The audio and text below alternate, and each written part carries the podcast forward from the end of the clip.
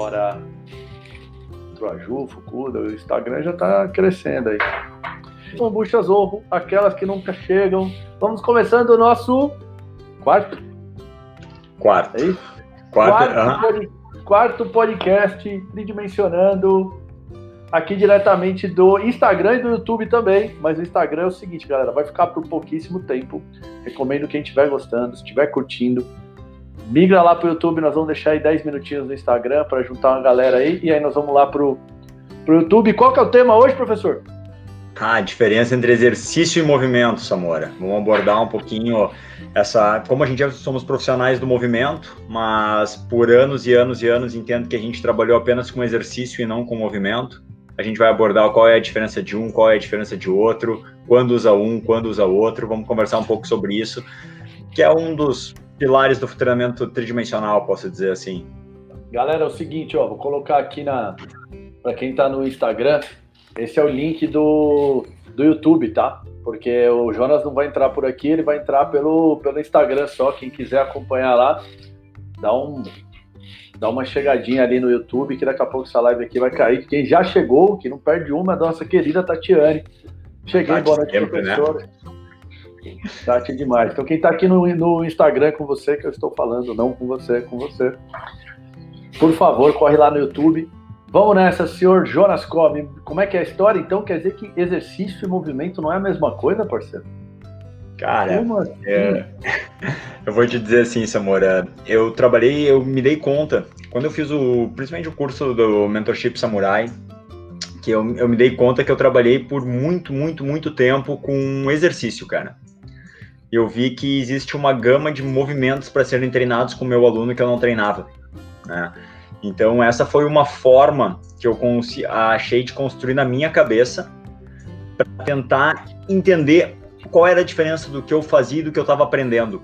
Mas principalmente criar uma, eu vou dizer bem uma analogia nessa, Mora, mas uma forma de pensar, de entender isso para poder ensinar. Por exemplo, ali na academia eu tenho os professores e poder mostrar para eles a diferença entre um e outro, né? Então isso para mim ficou muito claro assim quando eu fiz essa construção na minha cabeça de tentar enxergar a diferença que existe entre treinar exercício e treinar movimento, né? Eu poderia colocar de uma forma bem resumida que movimento ele é o todo, tudo que a gente faz é movimento. Então, se eu fosse imaginar um círculo muito grande, seria essa esfera seria o movimento. E o exercício ele estaria uma partezinha pequena aqui dentro. Dentro dessa esfera que a gente chama de movimento, teria uma parte pequena onde entrariam os exercícios, né? E, cara, é, é incrível pensar que nós somos profissionais do movimento, somos da educação física, que trabalhamos com o corpo, estimulamos um corpo a se movimentar e se tu entrar dentro de uma academia onde o movimento é para ser estimulado e o movimento é para acontecer, tu vai ver apenas exercício acontecendo.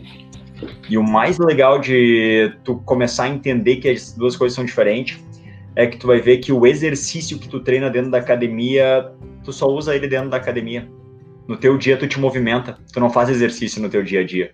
Então a gente acaba treinando muitas vezes dentro da academia um exercício que não é o que eu vou usar no meu dia a dia, então eu tô treinando aquilo para quê? Né? Então acho essa foi uma forma assim que eu na minha cabeça eu construí isso de uma maneira que faz muito sentido hoje para mim entender essa diferença e me ajuda muito na hora de tomar uma decisão de como eu vou passar um exercício ou um movimento para o meu aluno.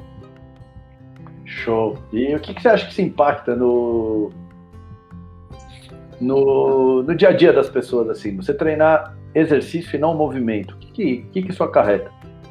Amor, o que eu posso te dizer? Como eu falei, eu tenho uma escola, né? Eu vim, a minha profissão, assim, eu trabalhei muito tempo com levantamentos básicos, né? Agachamento, levantamento terra, press. E a gente treina isso com exercício. Eu digo que é exercício porque eu vou dizer assim, que tudo que eu chamo de exercício é aquela coisa que ele tem um nome que explica.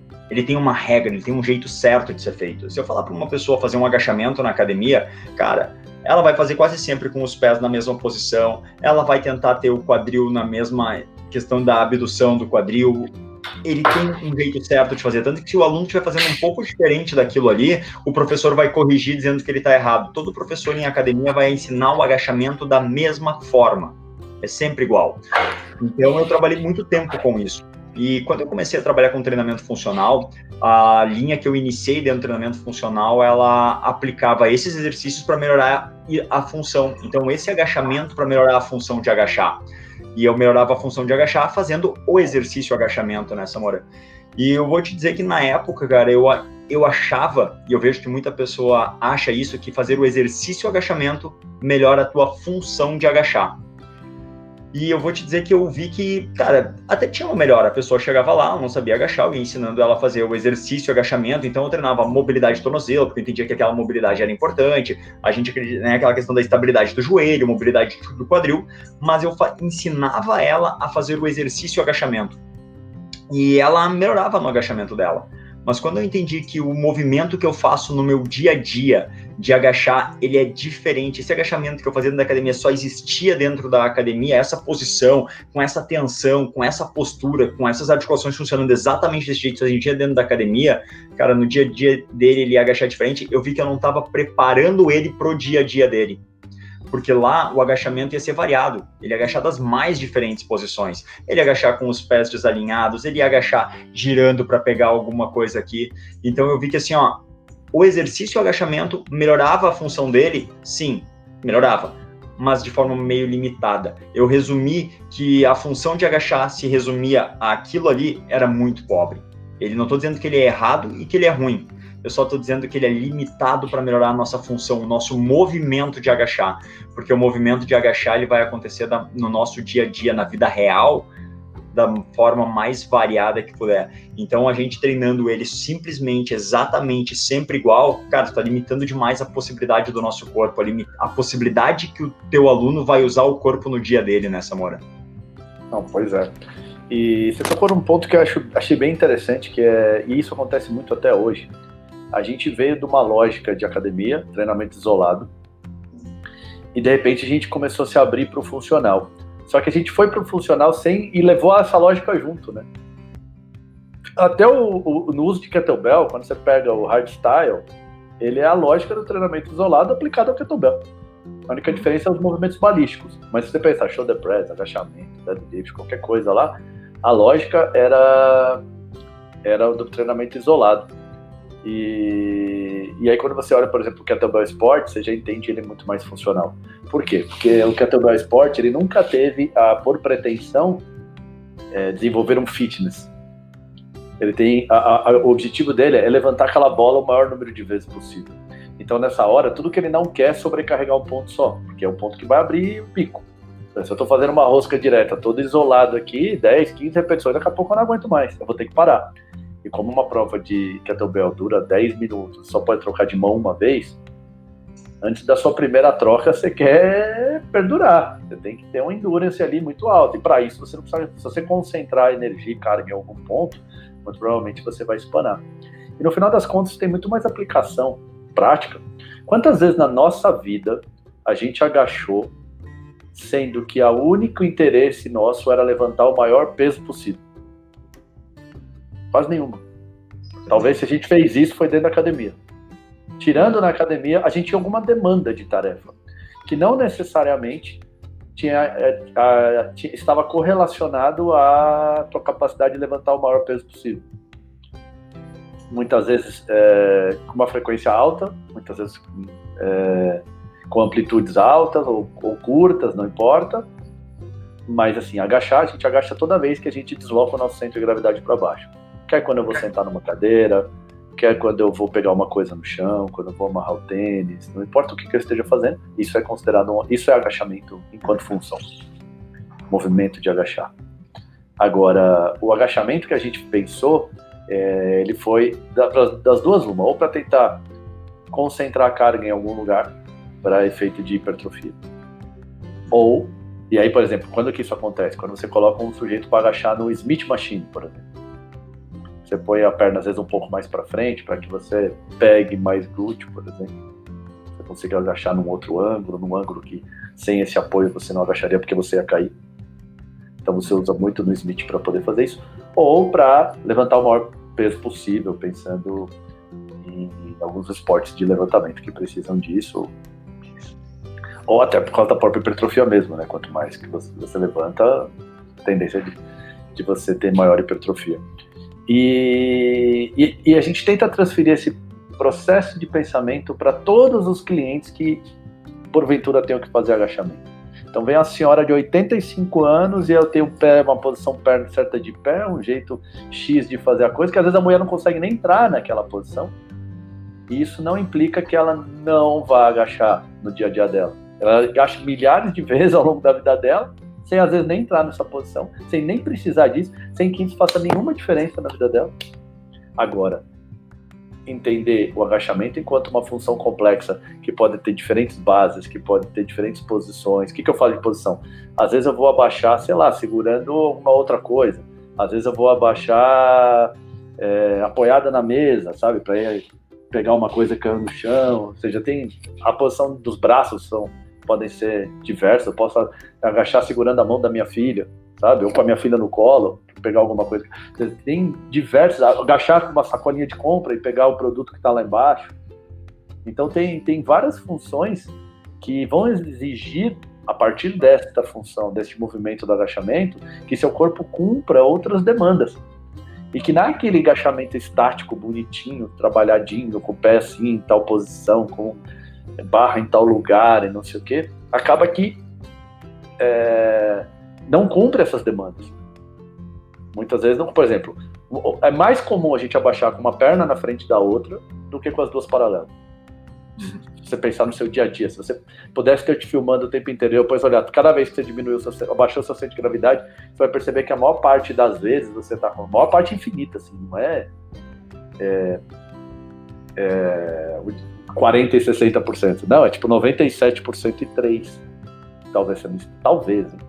Por exemplo, eu luto jiu-jitsu. Às vezes eu vou começar uma situação de luta que eu quero fazer uma entrada de perna. Eu nunca vou estar com minhas pernas paralelas. Eu até abaixo do centro de gravidade para achar uma condição ideal de entrar o golpe, mas a minha perna de trás está lá me dando apoio, porque eu preciso explodir para frente. Então eu nunca vou estar com as duas pernas paradas. É, esse tipo de agachamento, do ponto de vista funcional, do que da maioria de nós, do, da demanda de tarefa da maioria de nós, ele é completamente desfuncional, ele não é funcional, ele não representa a demanda que a gente precisa. E você ser bom nele, claro que você consegue um coeficiente de transferência, porque agachamento tem muita coisa ali. Isso. Tem flexão de quadril, tem flexão do tronco, tem extensão também do tronco, tem é, dorsiflexão, tem várias coisas. Mas tem outras coisas que não tem. Não e que se eu precisar muito delas eu não treino. Em alguns momentos eu até dificulto o trabalho de treinar elas. Eu posso gerar um certo stiffness ali, que depois, quando eu for trabalhar isso, eu andei para trás. Eu tenho mais dificuldade de trabalhar o que eu precisava trabalhar. Então, eu gosto muito dessa discussão, porque a gente está de pensar enquanto se a musculação ela já não tem muito tempo na nossa história, o treinamento funcional classificado dessa forma tem menos ainda. Embora, por exemplo, o Gary trabalhava com treinamento funcional desde os anos 70, quando mais ou menos também começamos a trabalhar com a musculação. Mas, do ponto de vista da maioria, a maioria a gente trabalhou com musculação até 10 anos atrás. Isso. Da maioria mesmo, até 3, 4 anos atrás. Gente trabalhou muito com musculação e hoje estão se enxergando que, opa, podemos realmente ver outra coisa. E aí tem esse processo de transição, transição do processo de pensamento, porque eu vou para o exercício integrado com a cabeça desolada. Tanto que é muito comum aluno perguntar para você assim no, no treino, professor, esse exercício pega onde? Qual músculo pega, né? É, é como eu, e a lógica disso é que eu falar assim, tá, o cara vai correr. Quando vai correr, tem que pegar onde? Tem que pegar em lugar nenhum, cara. Se começar a pegar, é problema, não é, não é bom. É porque tá sobrecarregando um lugar só, né? alguém, né? Não tem que sentir tá lugar nenhum. Exatamente, não tem que pegar. Então essa é a lógica de pensar um movimento funcional integrado do que pensar um movimento isolado. É, uma coisa que eu vejo que aconteceu nessa, amor, tu passou por esse ponto aqui agora na conversa, que é o que, que, eu entendo, né? Uh, como a gente trabalhou muito tempo com musculação e exercício, e quando migrou para o treinamento funcional, era muito mais seguro para mim pisar num lugar novo, mas trazendo os exercícios que eu conhecia. Então eu vejo que assim, ó, muitos exercícios que estavam no treinamento funcional e eram usados para melhorar uma função são exercícios da musculação. A gente colocou os exercícios da musculação dentro do treinamento funcional. Por exemplo, eu lembro que nos primeiros cursos de funcional que eu fiz, eu aprendi que para melhorar a função de empurrar eu fazia supino. Né? Então o supino melhorava minha melhora a minha função de empurrar. Cara, é, é interessante, eu estou empurrando algo realmente, mas quantas vezes no meu dia eu vou empurrar algo assim? Então, quando eu estiver no meu dia empurrando algo, o quanto de transferência, de funcionalidade tem esse supino? Então, na verdade, é uma forma de fazer o supino no treinamento funcional, é quase que dar uma disfarçada nele ali né? Para trabalhar o peitoral, para trabalhar o ombro, talvez, o cara ainda pensando por essa lógica, sabe? Então eu vejo que aconteceu muito isso, talvez por me sentir numa zona segura. Eu tô indo para um terreno novo, mas eu trago coisas que eu conheço, que eu domino, para talvez ficar mais fácil e mais seguro para mim aplicar, né? E um outro ponto que eu acho interessante é que vale abordar. Eu gosto muito quando na parte do mentorship ele tem um quadro que a gente tu usa muito o espectro do treinamento funcional, né? Tu coloca as coisas dentro de um espectro, avaliar elas como mais ou menos, né? E eu colocaria que eu acho bem importante frisar que assim, por exemplo, treinar o exercício agachamento desse jeito, a gente não está dizendo aqui que ele não é funcional que ele não serve, e que ele não presta mas dentro de um espectro de treinamento funcional de melhorar a função de agachar, ele não é a melhor opção. Ele tem coisas que tu vai transferir, então ele tem um coeficiente de transferência para os outros agachamentos que tu fizer no teu dia a dia.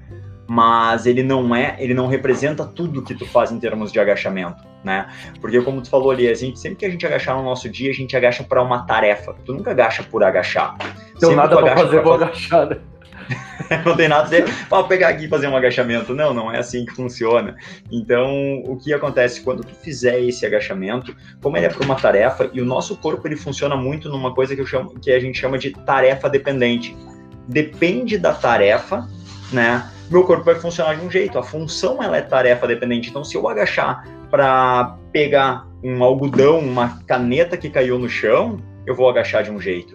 Se eu agachar para pegar meu filho no chão, que já hoje está pesando uns 14 quilos, eu vou agachar de outro jeito. A forma que eu agacho, a função que meu corpo vai ter naquele agachamento, ela depende da tarefa. Só que na academia tu treina sempre a mesma tarefa, a mesma coisa, então tu vai ficar bom naquilo ali. Agachar com uma barra nas costas te torna muito bom em agachar com uma barra nas costas. Então no teu dia a dia isso tu nunca usa isso, né? E ali é exercício. Isso é exercício e o que a gente faz durante o dia é movimento. E aí, quando a gente pensar, vamos pensar assim, nós vamos aplicar carga nesse agachamento. Porque ao, ao, longo das nossas tarefas de dia a dia, a gente também faz agachamento com carga. Você deu o exemplo de pegar seu filho no colo. Você vai ver que o mais legal de quando você pega o seu filho no colo é que a carga nunca está nas costas e nunca está equilibrada. Ela, ela, ela tá mais para um lado do que para o outro sempre. Dificilmente você pega. Você não pega o seu filho e coloca ele na frente da sua cara, você vai pôr ele por um dos lados. Você pode até pegar ele e levantar, mas se você for carregar ele no colo, por exemplo, a tendência é que e ele mesmo, ele não vem retinho, ele mesmo joga uma cabeça para o lado, o centro de gravidade dele vai mudando. E, essa, e a gente treinando sempre com a barra nas costas, com peso proporcional, não, não aprende a, a, essa variação, principalmente no plano frontal, que vai ser dado quando você colocar ou pesos diferentes, pega um peso em cada mão diferente, ou pesa unilateral só. E aí o, o treinamento com kettlebell, por exemplo, ajuda muito isso porque ele vai te dar. E você percebe que quando você agacha com o peso de um lado só, você tem uma exigência de core bem diferente, porque é de você não cair para o lado, né, junto com o peso. Então, quando você quer ficar parado nessa posição, você tem uma, uma contra-resistência a esta ação, aí, ao mesmo tempo que você está agachando. Então, é um, acaba sendo um exercício completamente diferente. Vamos aproveitar que já deu 18 minutos, vamos ler os primeiros comentários aqui, seu Jonas. Vamos lá. Aqui, dona Tatiane, o movimento leva em consideração o objetivo do aluno e o exercício entra como uma ferramenta para esse fim. Seria isso? Quer comentar, seu Jonas? Bora. É uma forma de ver, tá, Tati? O exercício, tu vai usar o exercício, mas aqui na minha definição, que a gente coloca aqui, o exercício, ele tá muito mais com aqueles exercícios que as pessoas fazem na academia, que com um nome tu entende o que, que é. Se é, é uma academia. Né? É, ele é consagrado. Você fala para te fazer um supino, eu não preciso explicar o que, que é um supino. O agachamento da academia. Até o Samora falou que no nosso dia a gente agacha muito mais com a base assimétrica. Na academia, no exercício, tu faz exercício com base assimétrica. Né? Tu vai fazer ali um afundo, um antero posterior, né? Mas ele tá sempre na mesma distância, ele também tem a regra. Tu não faz com o pé meio só levemente desalinhado. Tu tem a posição, até eu lembro quando eu aprendi a fazer isso, tu, eles desenhavam o quadradinho lá, né? A tíbia aqui, a coxa aqui, a outra coxa desce aqui, a outra tíbia vem para cá. Então é bem simétricozinho, bem desenhadinho era, sabe? Então ali tá a regra. Então o exercício, eu entendo que ele é muito mais essa coisa que ele tem aquela regra, o jeito certo de fazer. Eu coloco para meus professores lá na academia que quando a, o exercício é aquilo que quando alguém fizer um pouquinho diferente, tu vai lá e corrige porque tu sabe o que tu quer com aquilo ali, né? E o movimento, eu tô colocando, claro que eu vou usar hoje, eu passo para meus alunos exercícios que são movimentos, mas o movimento é alguma coisa que se eu for colocar para alguém, explicar, eu tenho que explicar ele, né? Até a gente tem no mentorship a aula da comunicação, de como explicar isso. Cara, o, o movimento ele vai ter que ser explicado, né? Pisa com o pé na, coloca o pé esquerdo na frente em diagonal uh, para a esquerda e com a tua mão direita vai em direção ao teu pé direito, por exemplo. Falei de uma maneira bem simples aqui para quem não é do mentorship entender, mas pisa, vai lá embaixo e volta. Eu não dei um nome para esse exercício. Eu tive que dar uma explicação porque eu estou fazendo um movimento e um movimento que ele pode ser variado, né? Então eu vejo que ele é muito mais por esse aspecto que a gente está explicando aqui e trazendo para o debate do a diferença entre exercício e movimento. É, um contexto mais filosófico, né? É. é.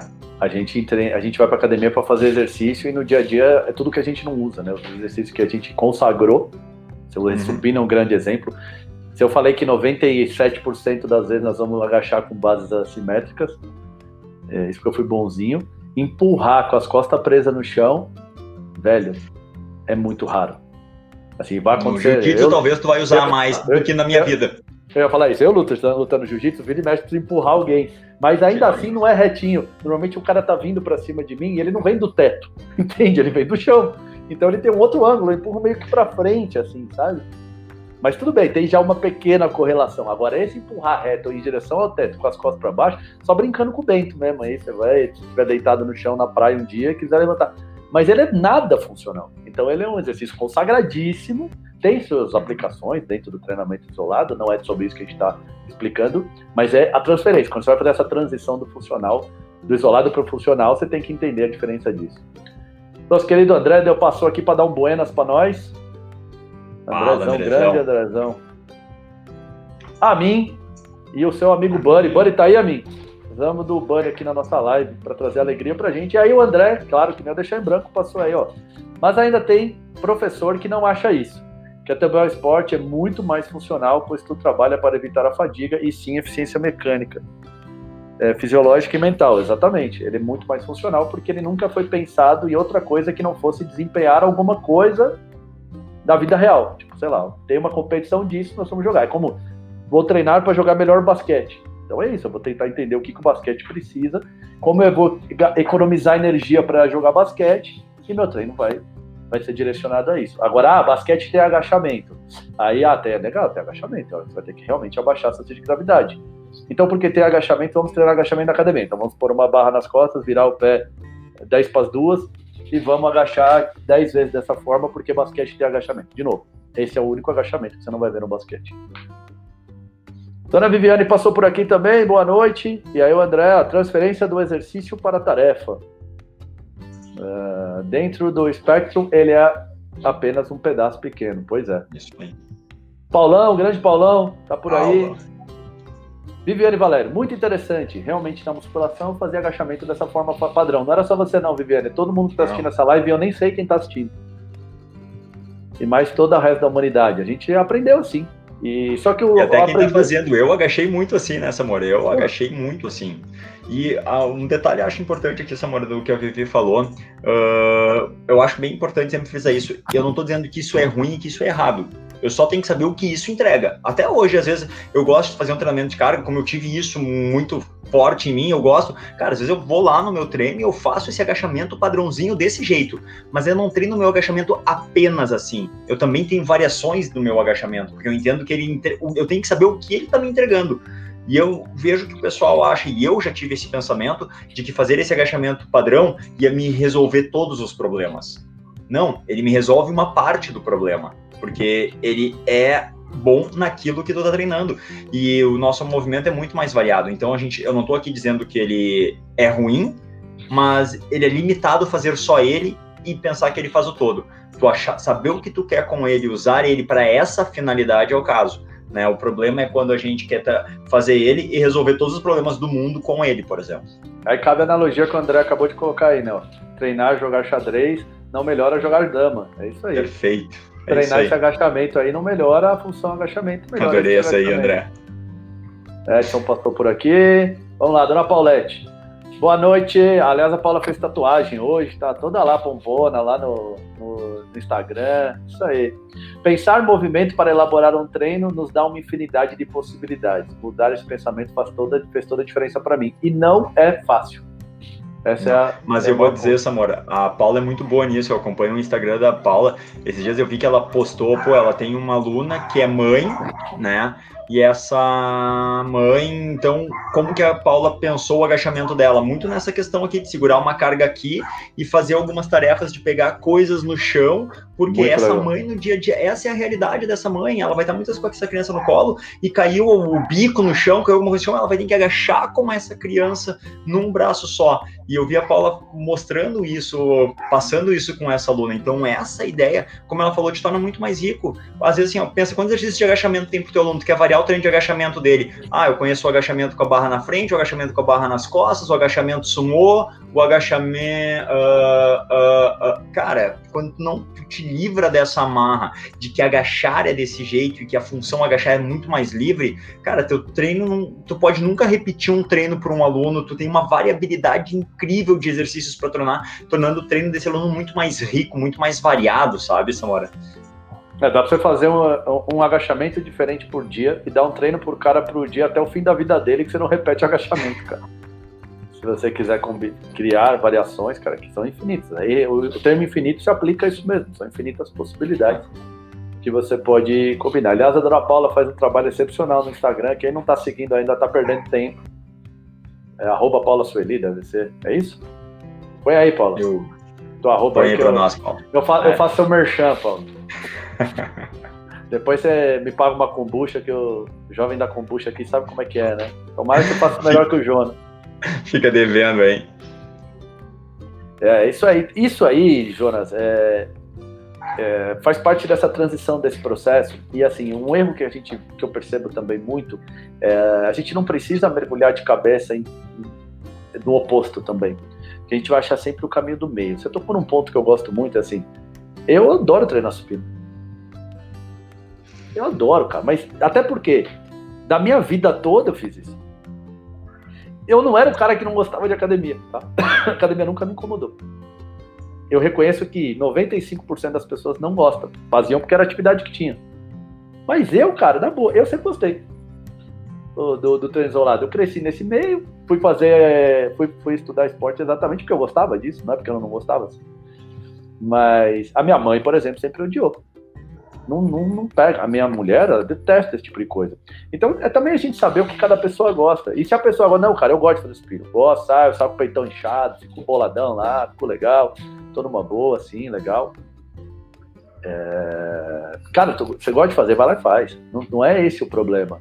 A maior questão é saber a entregabilidade. Isso aí.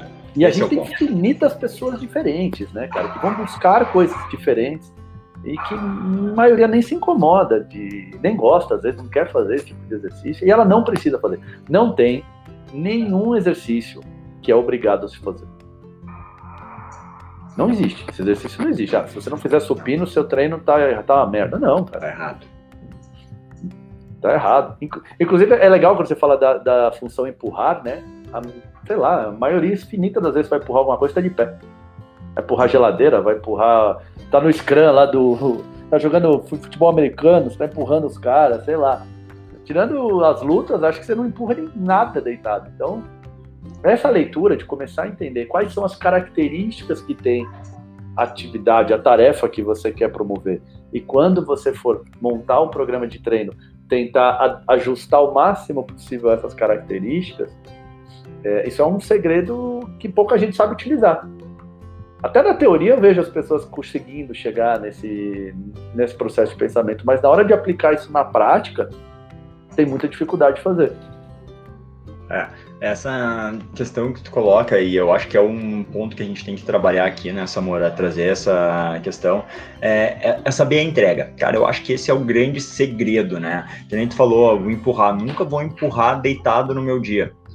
Cara, então, olha como tu fica limitado quando tu pensa que para empurrar, tu tem que empurrar deitado aqui, ou se tu empurrar de pé, tu tá empurrando para cima né? Porque daí tu faz o shoulder press, ele entra na categoria dos exercícios de empurrar, só que no empurrar numa outra direção. Mas ou eu empurro deitado, ou eu vou estar deitado no chão fazendo um apoio, né? Aí tudo bem, tem algumas variações de supino inclinado, talvez, que se usa, mas tudo como empurrar.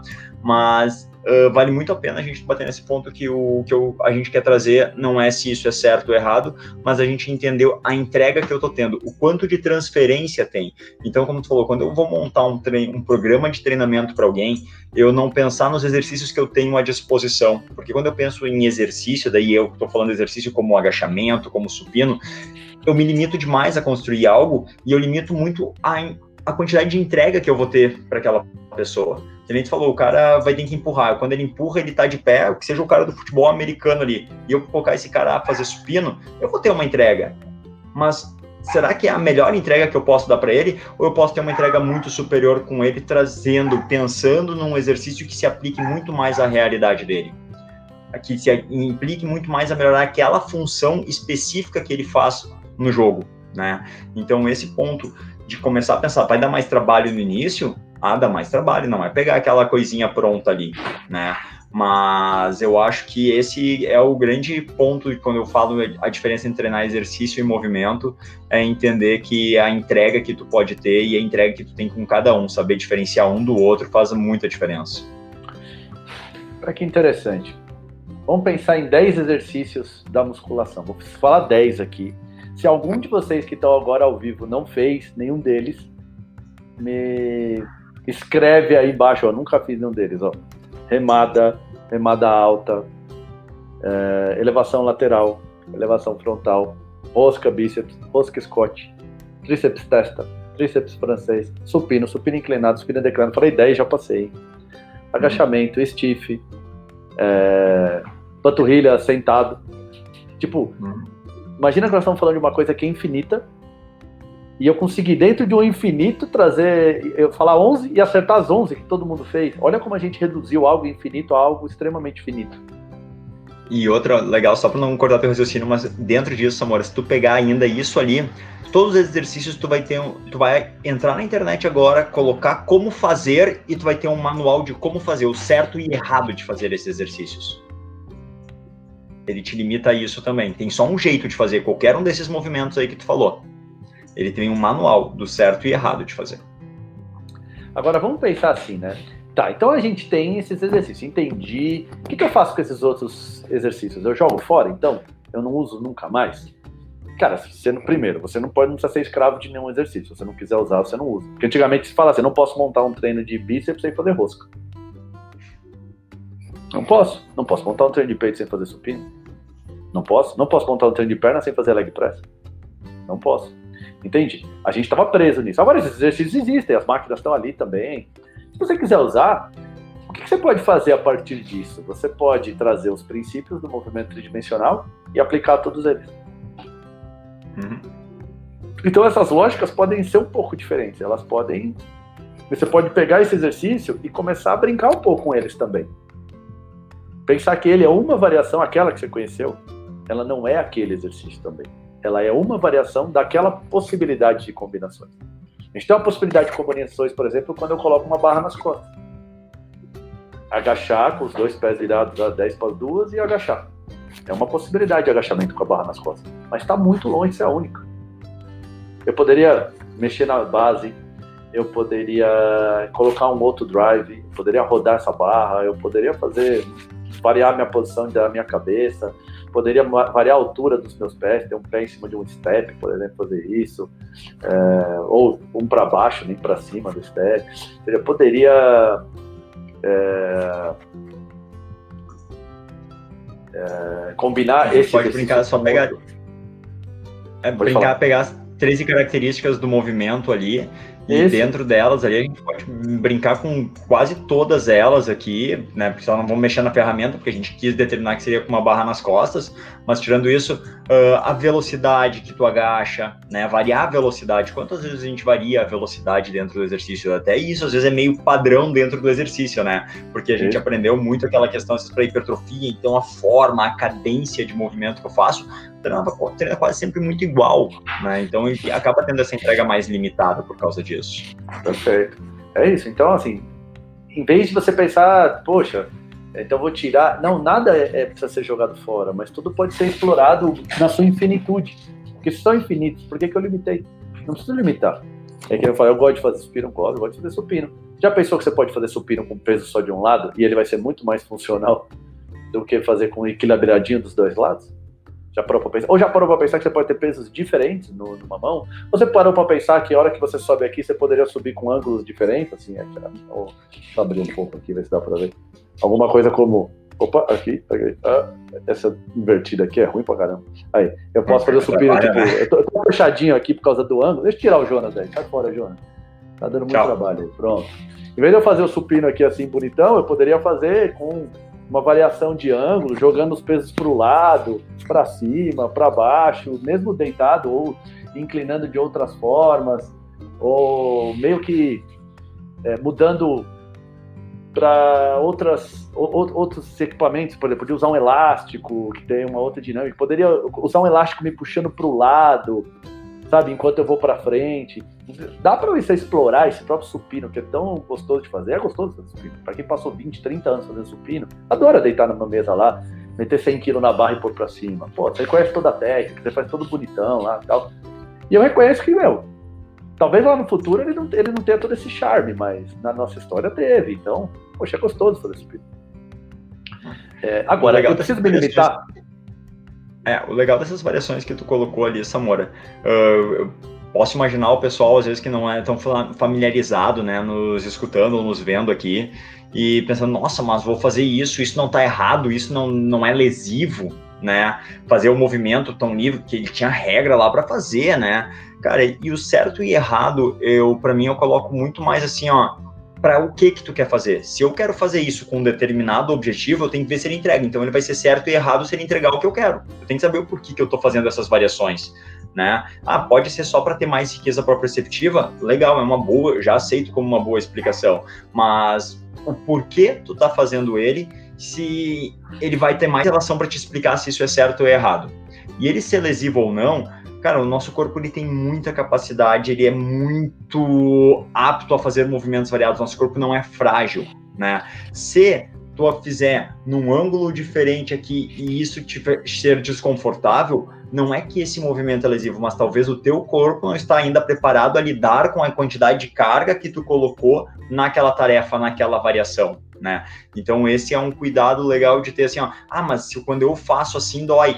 Bom, necessariamente não é que isso é lesivo, não é que o exercício errado tá te machucando. O teu corpo neste momento talvez não esteja apto a lidar com essa tarefa, com a intensidade dela, com a velocidade que tu girou, com a carga que tu tá girando, porque quando tu entende que as forças físicas vão influenciar demais na desaceleração desse movimento, nesse movimento de rotação, então, talvez teu corpo não esteja preparado para isso, mas o nosso corpo tem capacidade de fazer esses movimentos variados. Aí. A gente não, não é robô que tem que trabalhar retinho, certinho. O teu corpo tem capacidade. E muitas das pessoas entendem que isso é errado ou que isso é lesivo, por isso que tem que ser feito daquele jeito. E tu vê isso muitas vezes no aluno, o aluno, né, te pergunta, tá, tá certo isso? Tá, mas tá, não, não, não, não tá errado. Ah, mas esse exercício eu fiz uma vez um exercício errado e me machuquei. Então ele entra essas variações, assim, eu gosto muito de pensar nela com esse, com essa visão, assim. É, e é, é, a gente habituou a pensar desta forma, porque a gente foi treinado a isso é o certo. Se isso é o certo, ele coloca todo o outro no outro espectro, coloca todo o outro no errado. errado. Isso aí. E, e, essas brincadeiras que eu falei, essas combinações, essas, esse enriquecimento do exercício, no fato, ele torna o exercício mais funcional. Você faz mais isso no seu dia a dia do que aquele que você estava uhum. chamando de certo. Uhum. E você não se machuca por fazer aquilo. E, assim, se machucar tem outro processo para gerar uma lesão. Não é exatamente este ângulo, esta coisa. O nosso corpo não é frágil desta forma.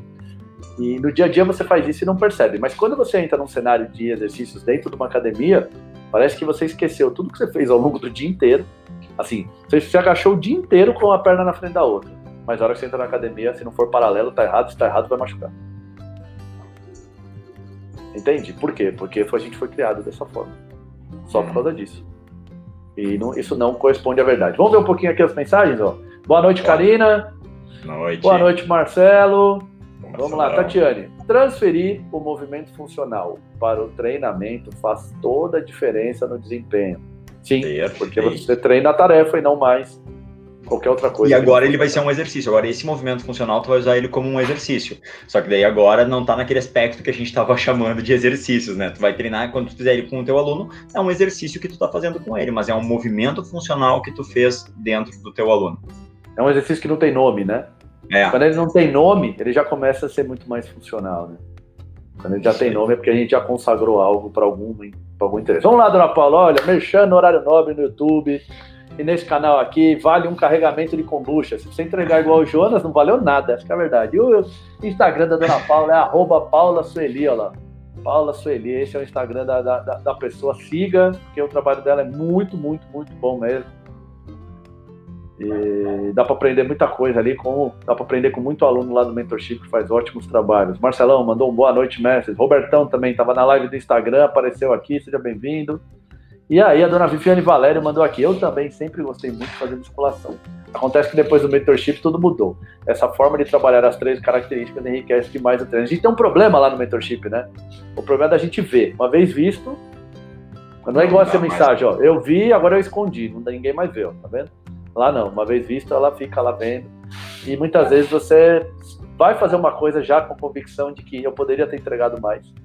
E essa convicção ela começa a te, a te matar, que você fala assim, caraca, eu preciso dominar mais isso aqui, porque eu estou me sentindo estelionatário, né? Eu poderia entregar mais e eu não estou entregando. E no começo até é um, é um desconforto isso, né? A pessoa... É muito comum, eu faço sempre essa pergunta para todos os alunos do mentorship, como é que foi o começo? Cara, o começo foi ruim porque eu comecei a me perder. De repente eu não sabia. Tudo que eu fazia, que eu tinha segurança total, foi desconstruído. Mas desconstruir é muito mais rápido que construir, né? Pensa numa casa. Você derruba tudo e aí você, no final das contas você está sem casa, nesse, por aquele momento. Depois você derrubou a casa. E aí até construir a casa de volta leva um puta tempo. Mas quando você constrói uma casa melhor do que a que você tinha, você saiu ganhando no final. Mas esse processo de transição às vezes ele é complicado mesmo, ele é complicado porque é um novo, é um novo olhar. Ele é complicado porque todos os nossos parâmetros estão em, outro, em outra forma de pensar. Então eu paro de perder as minhas referências, os meus parâmetros. Então eu logo vou ter que conquistar tudo isso de novo. E tem vários parâmetros. A gente dá vários parâmetros depois. Tá, se então não é quanto mais carga melhor, qual, o que que é? Ah, se eu não vou, se eu não vou, se, se o meu índice de melhora não tem a ver com isso, tem a ver com o quê? De como que eu, que eu. Se o exercício é um meio, como é que eu faço? Como é que eu sei se valeu a pena a minha atividade hoje? Porque quando eu tinha que dar três, quatro exercícios, acabou a atividade, eu sei que era aquilo que eu tinha que dar. Então é muito. É muito importante a gente criar essas novas referências, esses novos parâmetros, ou a gente se perde de verdade. E a nossa função aqui é exatamente essa, por isso que a gente vai vir aqui toda sexta-feira, por isso que tem vídeo todo dia no canal, ou esse do YouTube, ou lá no Instagram, porque isso é um movimento que está começando. Essa aqui é a nossa comunidade, aqui é aqui que a gente vai discutir essas coisas. Quanto mais perguntas vocês tiverem para elucidar aqui a nossa a nosso debate, só vai ser melhor para todo mundo, porque a gente consegue realmente entregar o que vocês vieram buscar. Então, você está com dificuldade, está tentando implementar isso no seu trabalho, está na dúvida, está fazendo isso, traz aqui, aproveita. Aproveita que é de graça, hein? Daqui a pouco eu vou começar a cobrar, já que ninguém está tá perguntando. Vamos lá. Samora, uh, tu falou um negócio aqui que do mentorship, que é a questão da construção e desconstruir algo, né? Que todo mundo se bate, cara. Para mim foi exatamente isso. Até essa percepção que eu comecei a ter de enxergar e nominar movimento e exercício, ela veio para me ajudar nessa minha construção e né, né, em desconstruir o que eu tinha como entendimento e construir algo novo. Eu lembro, cara, quando eu fiz o Tour the Maps contigo aqui em Porto Alegre, foi 2017 Cara, tu foi demonstrar, por exemplo, uma prancha com um movimento de quadril no plano sagital. Cara, eu lembro quando eu li aquilo, eu pensei, meu Deus, mas como assim? Porque, cara, até então, para mim, prancha, a gente fazia ela para estática para ganhar estabilidade no core, porque dentro daquele conceito, a lombar tinha que ser algo que tinha que gerar estabilidade. Então, eu tinha que gerar aquilo firme, rígido, eu não queria ter movimento ali. E assim que eu trabalhava prancha, prancha estática né? Então, quando eu te vi, tu demonstrando ali por alguma coisa, algum exemplo que tu foi dar, tu botou as mãos no chão aqui, fez uma prancha, fazendo todo esse movimento, eu li aquilo, caraca, mas como assim? Cara, então desconstruía o entendimento que eu tinha e começar a construir esse novo entendimento é bem isso, é bem complicado nisso, mas depois, hoje eu não consigo passar uma prancha estática para o meu aluno. Eu não vejo por que passar uma prancha estática para o meu aluno. Então, depois que eu vi aquilo ali, entendi aquilo ali, cara, não tem como eu desver hoje. Hoje eu não consigo botar um aluno paradinho ali, ó, fica 30 segundos aqui. Por que, que ele está fazendo aquilo? Qual é essa função? Qual é a, real necessidade disso? Então, essa ideia, assim, é o, esse ponto que tu tocou, assim, eu acho que faz muita diferença mesmo. A gente tem essa dificuldade e a reconstrução, começar a entender demora um tempo, é um caminho aí construindo e cada vez que tu vai te afirmando e tu vai querendo achar coisas para te afirmar, vez, não, então ver se eu entendi certo isso, né? E foi nessa aí que eu, para mim, na minha cabeça, construí muito forte essa questão do diferenciar exercício de movimento. E vira e mexe a gente vai ter recaída, né? Eu percebo muito nos grupos lá do, das turmas do mentorship, o cara tá indo, tá pensando lá bonitinho, já como ele vai mexer no, no movimento, como ele vai entregar uma coisa mais apropriada para o seu cliente. Até que aí veio uma bomba, veio um cliente de lado, que nem chegou essa semana lá no. Aí, pum, trava, caralho, eu, eu vou fazer diferente, não. Aqui eu... É, aí você meio que dá uns passos para trás, eu não sei o que fazer. Não, você vai fazer a mesma coisa. É... Você vai começar como você começaria com um cliente também que não tem nada, as mesmas perguntas, mesmo processo, mesma lógica de pensamento, organizando as coisas aos poucos, fazendo uma tarefa de cada vez. É, se você quer entender é, como que eu aplico algo, se você não souber para que você está aplicando esse algo, você não tem como dar essa resposta. O como depende do porquê, do para quê. Ah, eu quero agachar. Tá, agachar por agachar não quer dizer nada. Eu quero agachar porque eu quero entrar numa competição de agachamento. Quero, e a competição implica em quem faz uma repetição máxima mais, mais pesada. Ah, é para isso que você quer agachar? Então nós vamos te treinar de um jeito. Eu quero agachar porque eu estou com dificuldade de amarrar meu sapato. É, é, outro agachamento. Nós estamos falando de outra coisa. O nome só é igual. Mas eu, o fato de eu precisar entregar outra coisa implica que nesta tarefa, mais importante, o menos importante é o quanto de carga você carrega. Porque não faz sentido. Não é isso que o cara veio buscar para você. Ah, e, e outra, às vezes você precisa de carga, mas você precisa de carga por um certo tempo tipo uma repetição máxima, é um tempo muito curto. A, a, mãe que pega o filho no colo e passa às vezes o dia inteiro com esse filho no colo porque está num lugar onde não tem onde colocar, é, é outra. Ela não precisa de uma supercarga, mas ela precisa ter uma resiliência a essa carga. Ela precisa ter uma resistência a essa carga e ela precisa ter um negócio que é entender como se manipula uma carga. Quando você começa a manipular uma carga de uma forma correta, você mantém o teu centro de gravidade sempre dentro da base de apoio e o centro de gravidade das, da carga que você está aplicando o mais próximo possível do seu centro de gravidade.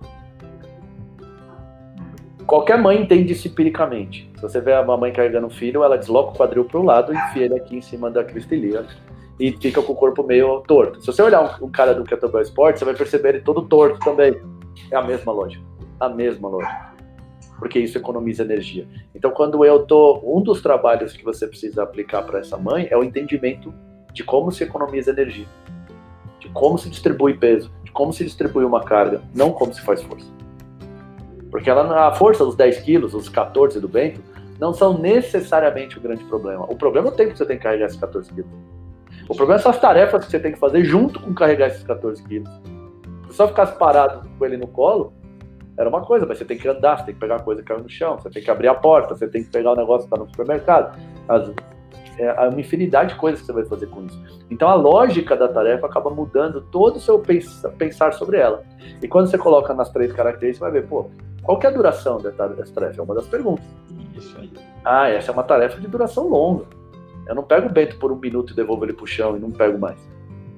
Se eu tiver, pô, vou, vou com meu filho no mercado, eu vou voltar meia hora depois, com uma outra mão com uma sacola de compra aí. e ele no meu colo na minha outra mão. Então, eu tenho que entender o que, que essa tarefa me pede para a hora que, que eu preciso me preparar para ela. E, cada tarefa te pede uma coisa. Aí você vai falar assim, tá, tem tarefas que são mais fáceis. O cara faz corrida de 100 metros, é fácil entender qual é a tarefa que ele vai fazer. O cara luta jiu-jitsu, a coisa complica.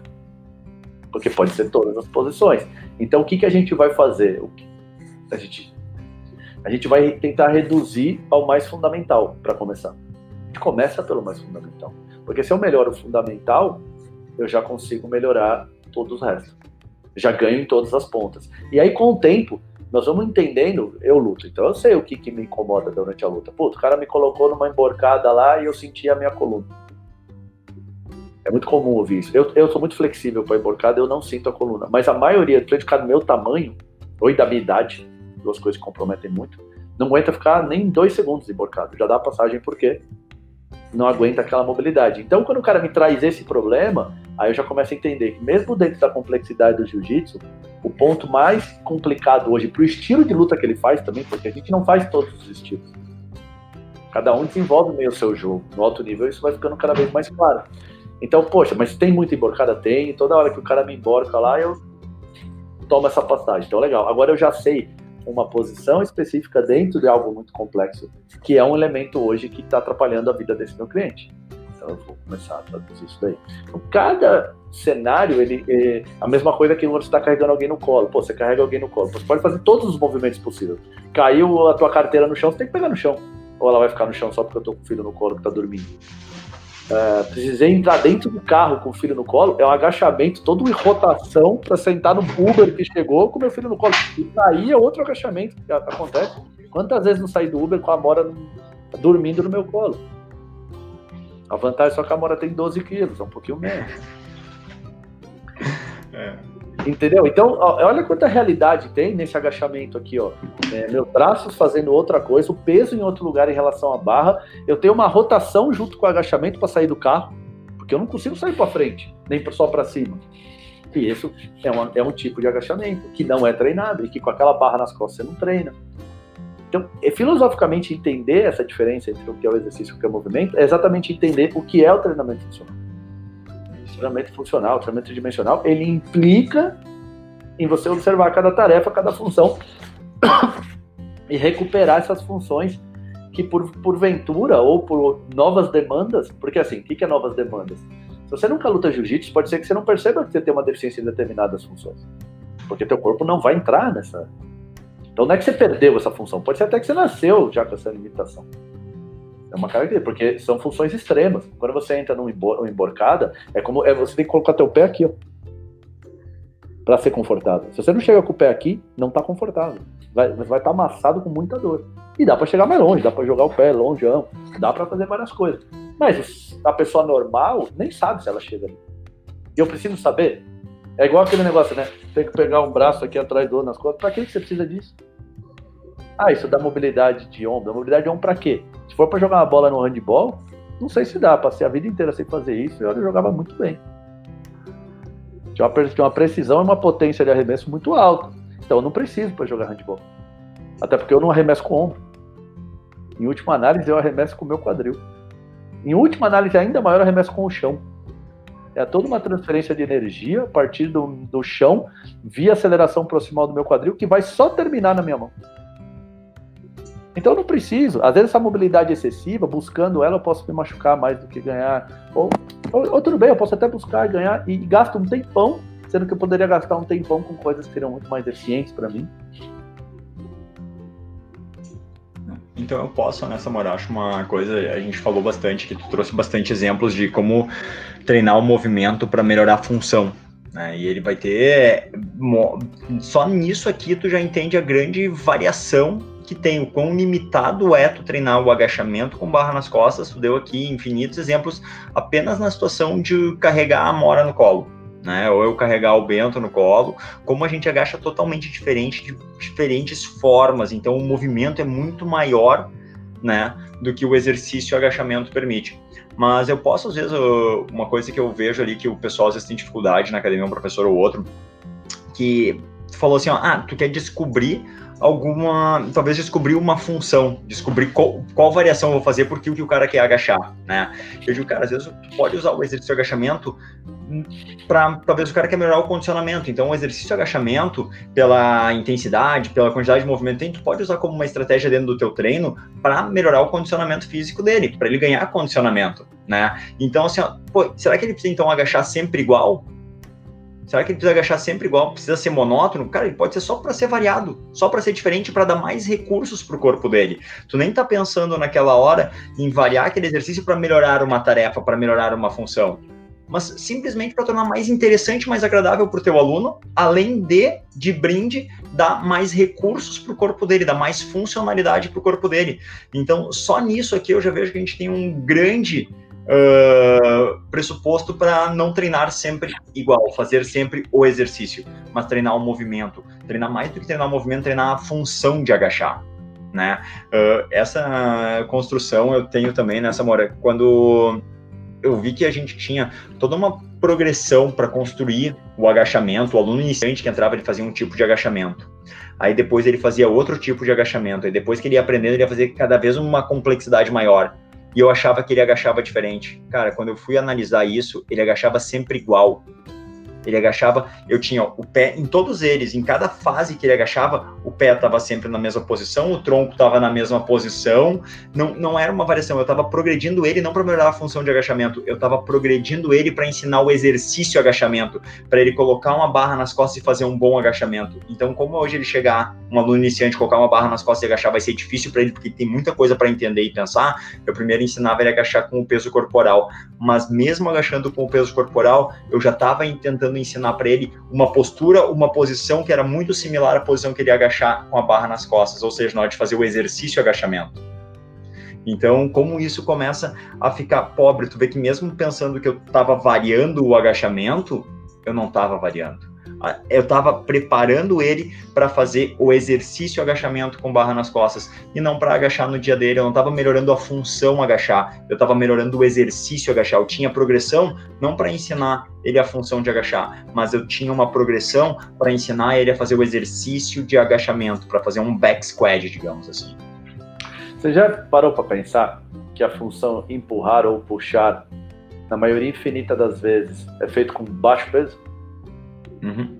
Eu preciso puxar alguma coisa que está aqui, ó, puxar, sei lá, esse negócio, o meu computador aqui, ó, tô puxando a tela dele, ó. Essa uhum. é uma uhum. função de puxar, de alguma forma, puxar meu computador para perto de mim. E muitas vezes a dificuldade dela não está no peso, mas está na amplitude do movimento que você tem que fazer, ou no ângulo que você tem que fazer. Então, às vezes eu preciso pegar uma coisa que está lá embaixo do sofá ó, e puxar ela para mim, porque caiu minha carteira embaixo do sofá. A minha maior dificuldade aqui não tem o peso da carteira. Minha maior dificuldade está na amplitude que eu tenho que conseguir, no ângulo que eu tenho que puxar algo. A gente nunca pensa nisso quando vai treinar puxar. Quando vai treinar empurrar, a mesma coisa. A maior parte do tempo eu preciso. Às vezes eu preciso pegar, sei lá, uma coisa no fundo do armário com a minha filha no colo. Olha a dificuldade, é equilibrar o peso com a dinâmica de ter que ir lá no fundo do armário para buscar algo, e às vezes tem alguma coisa no meio do caminho ainda que não dá para chegar perto. Então, olha quanta loucura aqui, quanta variação, quanta riqueza tem. Não falar puxar e empurrar. Então, se limitar a fazer os mesmos exercícios que a gente está acostumado, das puxadas, das empurradas que a gente está acostumado, onde o viés é só quanto mais carga, melhor, não vai te preparar para fazer, para buscar uma coisa embaixo do teu sofá se você não consegue fazer uma flexão decente do teu quadril, você não, não consegue fazer uma inclinação do tronco com rotação para poder chegar lá embaixo. Tu tocou num ponto aqui dos exercícios puxar e empurrar. Claro que a gente fica focando, eu acho que na questão do agachamento, porque ele é muito mais visual, é muito mais fácil de entender o agachamento, né? É muito mais clássico, o exercício agachamento e a função agachar. Mas, como a gente falou no início ali nessa hora que muito do que a gente faz de exercício de treinamento funcional, ele veio da musculação, cara, o puxar e empurrar, ele é hipervalorizado dentro do treinamento funcional. Se eu pensar em melhorar a função, porque eles, ali sim, eu uso muito, muito, muito exercícios da musculação para trabalhar puxar e empurrar. E não melhorando a função puxar e empurrar né? Então, ele aqui é um exemplo de mostrar assim como é diferente tu treinar o exercício puxar, um exercício de puxar ou um exercício de empurrar para literalmente melhorar a função de puxar e a função de empurrar. Quanto mais de transferência tu vai ter. De novo, aquilo que a gente falou, eu melhoro a função de puxar fazendo uma remada, melhoro, mas eu melhoro ela dentro daquilo ali que está fazendo, daquele jeito que está sendo feito. Sendo que no meu dia eu vou puxar de uma maneira diferente. Então, aquela questão da quantidade de transferência, saber o quanto eu estou entregando naquilo ali, né? Mas o puxar e empurrar é muito colocar a musculação dentro do treinamento funcional. E eu, de novo, gosto muito de reforçar. Estou demonizando, dizendo que não precisa mais fazer, não, simplesmente saiba. Eu adoro fazer uh, pendley row ali, fazer remada, fazer barra fixa. Eu coloco muito no meu treino isso. Mas eu sei o que, que eu estou fazendo com aquilo ali, por que, que eu estou fazendo ele. Né? Então esse é um ponto interessante, mas ele é hipervalorizado dentro do treinamento. É, o ponto é saber por que está fazendo cada coisa. Não porque estava na minha planilha de treino, é por isso eu tenho que fazer, porque no curso Melhor do Melhor do Mundo eu fiz.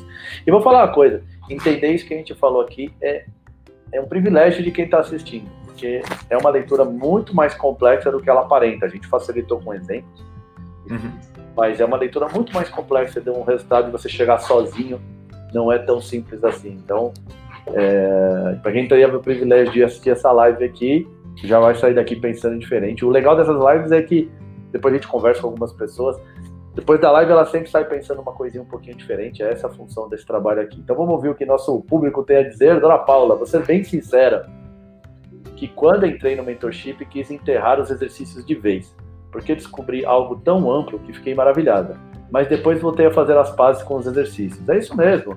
É, você pode ir para outro extremo primeiro, até para entender que o caminho do meio é sempre o melhor, né? Uhum. Mas é que num processo de desconstrução, Vale a pena você desconstruir de verdade. Isso. É, assim, é, às vezes vale a pena você jogar a casa inteira no chão e construir uma casa nova, mas você vai usar elementos que você tinha na outra casa. Fica tranquilo que nada é perdido nessa vida. Cíntia Peralta, nosso corpo é forte mesmo. Muito. Depois que vemos o mentorship, é muito difícil e ruim voltar ao tradicional. É isso aí, Paulo. Não é fácil mesmo. Depois de visto, não dá para ser desvisto. O controle do movimento é um ganho a ser comemorado. Sim, é um baita valor dentro do movimento, é o ganho. A nossa Cíntia Peralta aqui mandou aqui. O controle é, um, é, é, meio negligenciado nesses treinos tradicionais, ninguém liga muito. Levantou a barra, tá valendo, como levantou, tá ótimo. E sendo que o controle desse movimento é muito legal. Jonas falou uma coisa muito legal. A gente se preocupa às vezes com a velocidade, né? Um exercício em super slow é difícil demais de fazer. Muito complicado. Você não come muita carga para tornar o exercício master intenso. Faz uma flexão de braço de 40 segundos, você vai descobrir o que eu tô te falando. Essa de controle de movimento, Samora, eu gosto de pensar aquela assim, ó, que o pessoal fica assim, ó, ah, na, no fundo ali, vou fazer algum movimento, se a minha coluna pode flexionar ou não, a minha lombar pode flexionar ou não, né? Eu gosto de pensar que assim, ó, que a minha coluna é ruim se ela flexionar quando eu não quero que ela flexione, que eu não tenho controle sobre aquela flexão ali, entendeu? Eu queria fazer um exercício onde eu não queria que ela flexionasse e ela flexiona. Ou seja, isso me mostra que eu não tenho controle sobre o meu corpo. O controle é tão importante que eu vejo ele isso. Tem que saber controlar o teu corpo, saber como usa ele. Então, ela, tu, no momento, eu pensei, assim, para ti não, eu vou dizer para ti dar uma regra. Por algum motivo, eu vou dizer, não flexiona a tua coluna quando tu fizer esse movimento. E tu vai fazer ele e ela vai flexionar, porque tu não tem controle sobre o teu movimento, tu não tem controle sobre o teu corpo, tu não entende ele. Nesse ponto, eu acho que ela poderia, que eu colocaria como ruim, mas não porque ela flexionou, mas porque tu não teve controle sobre aquilo ali. Perfeito, perfeito. Uh, a Karina, que também faz, está fazendo um ótimo trabalho lá na rede social também, vira e mexe, veja uns posts bem bacana dela. Permitir-se trans, ser transformado, não é fácil mesmo. É, é, um, é um treinamento de humildade também. Às vezes a gente reconhecer que, poxa, talvez aqui tenha um negócio que eu não sei e que seja muito legal. Cíntia Peralta entende mesmo, não sei, deve ter, a gente deve ter perdido o contexto aqui. Mas o Jonas entende mesmo, é isso aí, Cíntia. Tatiane, difícil sair da zona de conforto dos exercícios. Realmente é uma desconstrução de pensamento. É, o que a, a, desconstrução, na verdade, é não fazer o exercício pelo exercício. É, é buscar os porquês por trás dos o quês. Essa é uma frase muito clássica do Gary. É o, é, é, o why behind the what.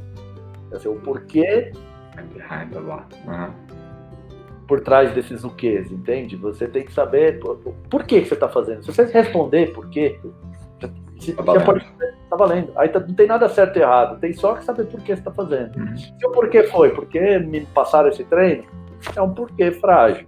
Explore mais esse porquê. Se toda vez que você bater ficar de pé, é resistência. Se você bater caiu, era frágil. O mentorship me dá ajuda de ter uma consciência corporal para cuidar dos meus dois filhos. Essa é a dona Cíntia. Bom para você e bom para eles, né? E a mesma Cíntia, a aceleração proximal do quadril é top. Uso no meu dia a dia aqui em casa. Elisa, excelente live. Você sempre arrasa com as analogias e exemplos. Muito obrigado, Elisa.